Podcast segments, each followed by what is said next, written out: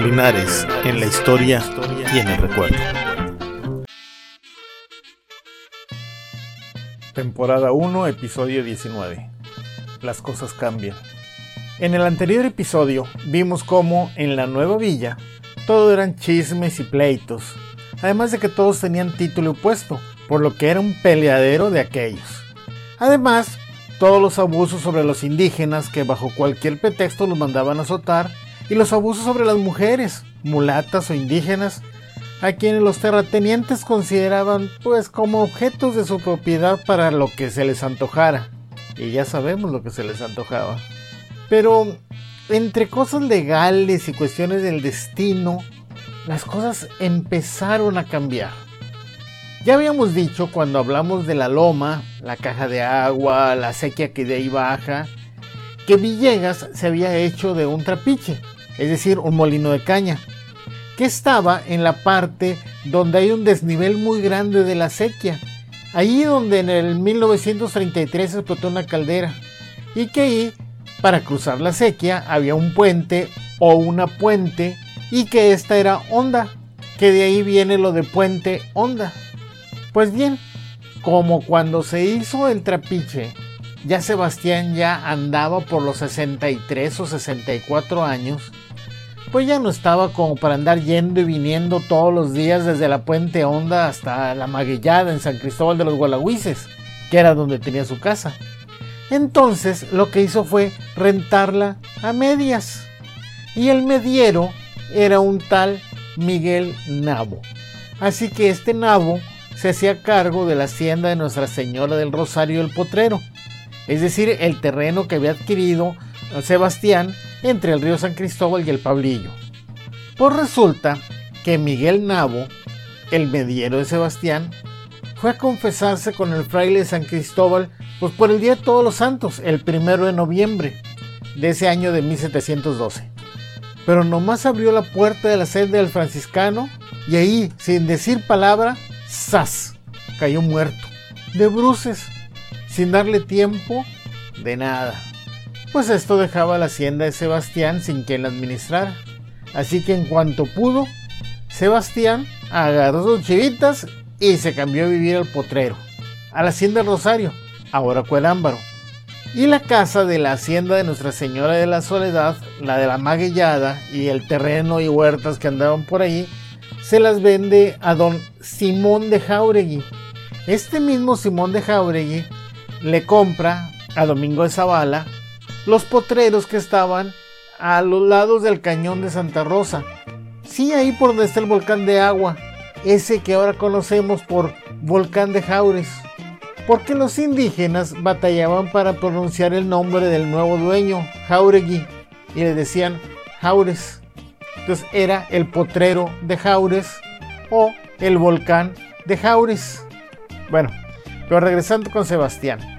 Recién llegado allí a la hacienda del Rosario, en agosto de 1713, ya una vez que había hecho la venta de, la casa y todo, eh, cae enfermo gravemente. Se enfermó tanto que hizo testamento. Este es el segundo testamento, pero no el último, que hace. Si se acuerdan, había hecho otro testamento cuando había muerto la hija de Anastasia y que en aquella ocasión se habían dejado uno al otro, Sebastián y Anastasia, como heredero de todo al que sobreviviera cuando uno de ellos faltase. Pero esta vez Sebastián dice, declaro que mis armas sean para Valerio de Villegas. Y a este Valerio de Villegas también lo nombra heredero, por aquello de que también faltará Anastasia. Pero también nombra a Antonio de Villegas Cantú por tenedor de bienes y que su hacienda no se divida, aunque haya herederos legítimos de dicho Valerio. Y para que no haya duda, repite, nombro y señalo por mi albacea, en compañía de dicha mi esposa, al dicho Antonio de Villegas.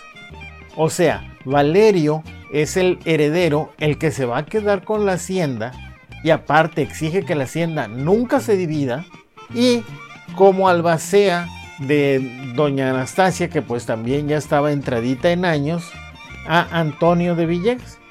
Estos, Antonio y Valerio, son hijos de crianza de Sebastián y Anastasia. Toda vez que ya dijimos no tuvieron hijos porque se casaron pues ya muy grandes. Y otra vez a manera de chisme. Sebastián los llama poniéndoles los apellidos de Villegas Cantú.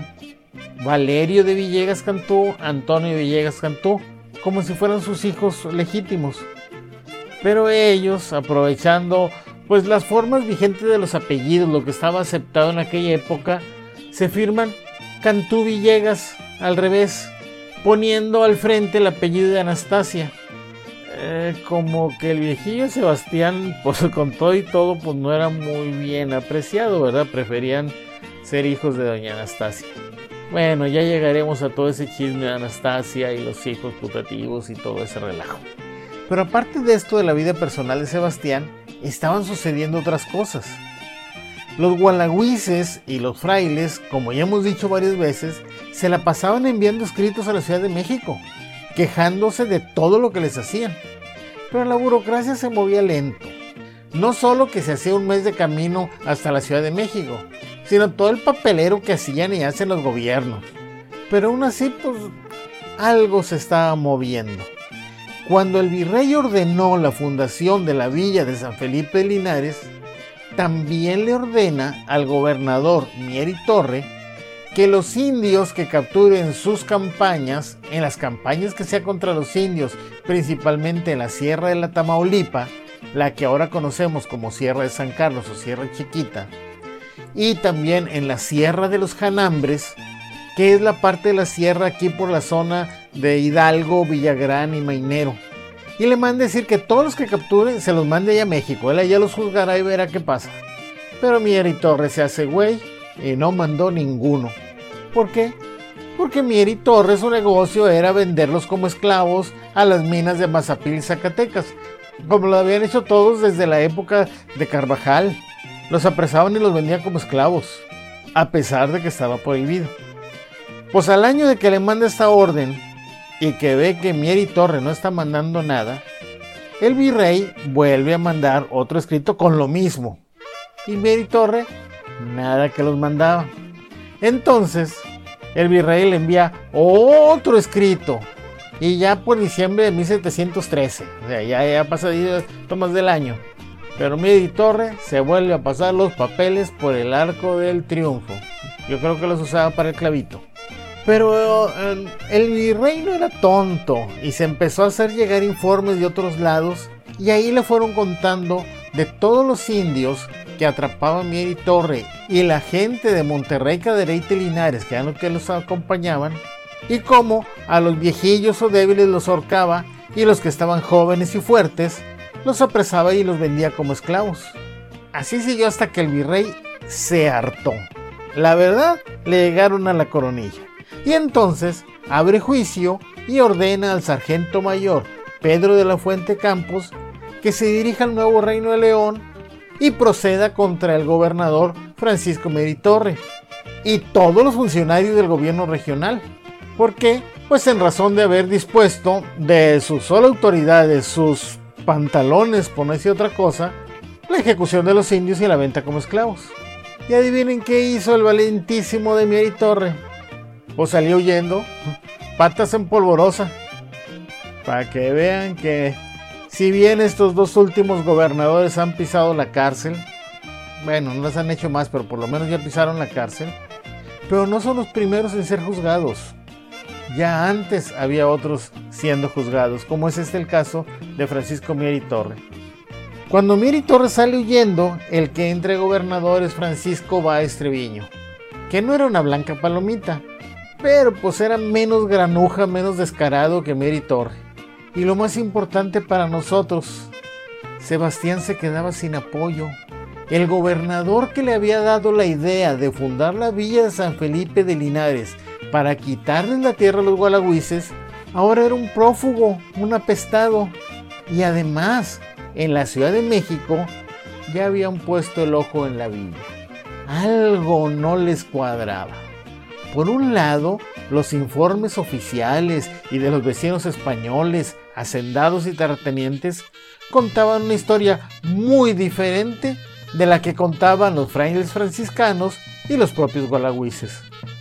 Más o menos algo así como que les dicen en la historia oficial y lo que yo les cuento. Dos historias muy diferentes. En una, Sebastián era un noble hacendado, filántropo, amoroso, que donaba sus tierras para fundar una villa y defendía a la civilización en contra de los bárbaros indios salvajes, incultos, sanguinarios, bandidos, ladrones y no sé qué tantas lindezas más. Pero en el otro lado, los gualagüises se quejaban de los malos tratos, los azotes, que los hacendados y terratenientes les querían quitar las tierras, que esclavizaban a los indios, que no respetaban las leyes, que nomás porque sí entraban a hacer la guerra a los indígenas de la región para después venderlos en las minas. Los franciscanos defendían a los gualagüises y a los otros indígenas, validando lo que estos decían. Pero los curas seculares, los párrocos, defendían a los hacendados y terratenientes. Hasta que alguien con sentido común y de justicia, el fiscal de su majestad, don José Antonio de Espinosa Ocampo y Cornejo, le cayó el 20 y dice, vamos a dejarnos de díceres y diretes. Y como la distancia es muy grande, que la Junta de Guerra y Hacienda, que es la que tiene autoridad, mande a alguien de su confianza, que vaya y vea en persona y les diga la verdad de lo que pasaba. Y no solo les diga la verdad, sino que ponga solución. No de lejos, de acá, desde los escritorios bonitos de la Ciudad de México, sino en el mismo lugar de la bronca. Alguien, como él dice, con autoridad y toga, al que le tengan plena obediencia y sujeción, al que los gobernadores no lo consideren su igual, superior. Y aquí es donde aparece el muchacho bueno en la película. Violincitos, pianitos y demás. Aquí viene el muchacho bueno. Don Francisco de Barbadillo y Vitoria, originario de La Rioja, allá en la península española, no en la carretera nacional de aquí, no, no, no. Allá, en la península española, allá de la zona de La Rioja. Este es un personaje olvidado totalmente por la historia oficial no tenemos absolutamente nada que nos lo recuerde en Linares. Pero una autoridad grande en la historia de Nuevo León, como don Israel Cavazos, dice que Francisco de Barbadillo Vitoria es el verdadero fundador de Linares. Resumiendo, como se muere el administrador mediero de la hacienda de Nuestra Señora del Rosario del Potrero, Sebastián se ve casi obligado a cambiarse a vivir esta hacienda, en lo que ahora es Cuerámbaro. Recién llegado se enferma y hace testamento para su hijo de crianza, Valerio, y como albacea de doña Anastasia, al otro hijo de crianza, Antonio.